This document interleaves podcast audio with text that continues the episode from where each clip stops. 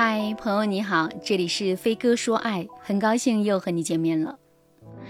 昨天啊，在网上刷到一个视频，一个三十多岁的男子啊，逼着自己吃桌上煮好的螺蛳粉。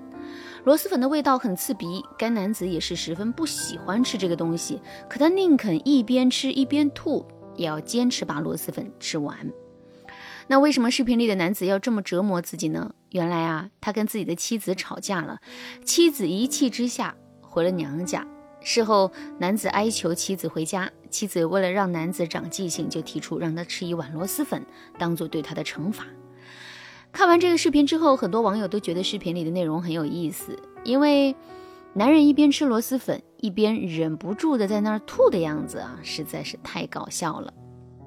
视频里的内容确实搞笑，不过呢，从这件事情本身来看，这却是一件比较严肃的事情了。男人犯了错误，或者是他有意无意的惹我们生气了之后，我们该给到男人怎样的反馈呢？在现实生活中，很多女人的操作都是想尽一切办法去惩罚男人，让男人知道他们的厉害，同时出了心里这一口恶气。在惩罚男人的过程中，我们确实会感觉很爽。可是，惩罚男人的做法本身是正确的吗？当然不是。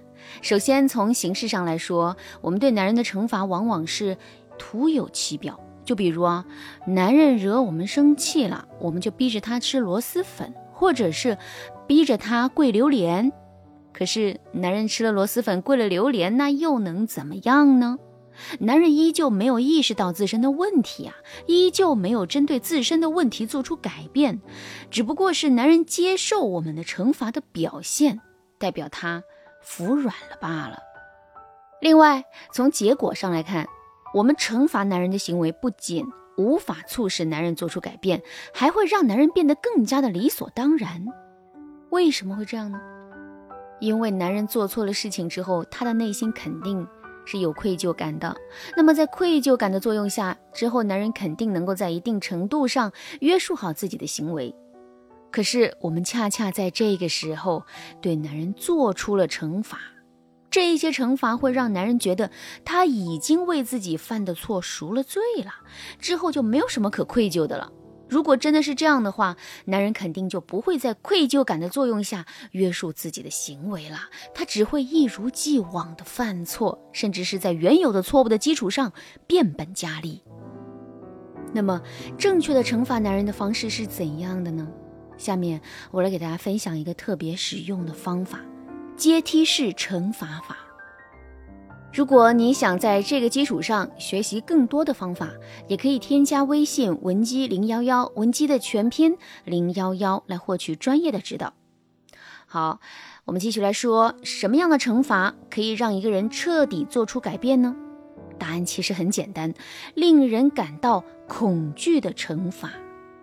那么，什么样的惩罚可以让人感到恐惧呢？最严重的惩罚吗？其实不是，关于这一点啊，我来给大家举个例子。网上有一个关于人贩子的热门讨论，人贩子丧尽天良，拐卖妇女儿童，给无数的家庭带来了毁灭性的打击，真可以说是罪大恶极。那既然如此啊，为什么人贩子不能一律判死刑呢？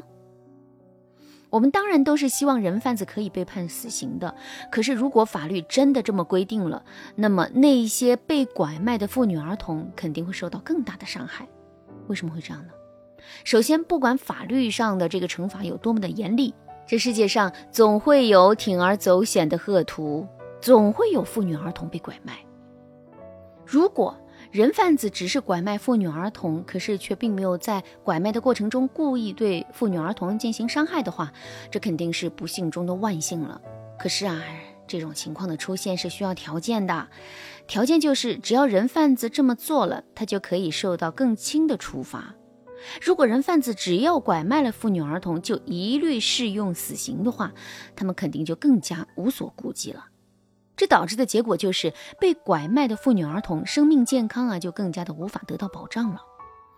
通过这个例子，我们就可以明白到一个道理，那就是这个世界上最有约束力、最有效果的惩罚，并不是最严厉的惩罚，而是阶梯式的惩罚。所谓阶梯式的惩罚，简而言之就是虽然你犯了错误，但只要你在这个基础上好好约束自己的行为，你就可以受到更轻的处罚。相反，如果你一意孤行的话，等着你的将会是更加严厉的打击。在面对这样的选择的时候，你是不是会害怕、会犹豫，而不是一条路走到黑呢？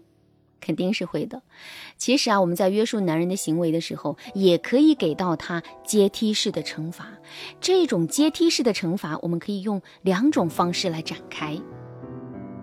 第一种方式是，男人第一次犯错误的时候，我们可以给他一个比较轻松的惩罚。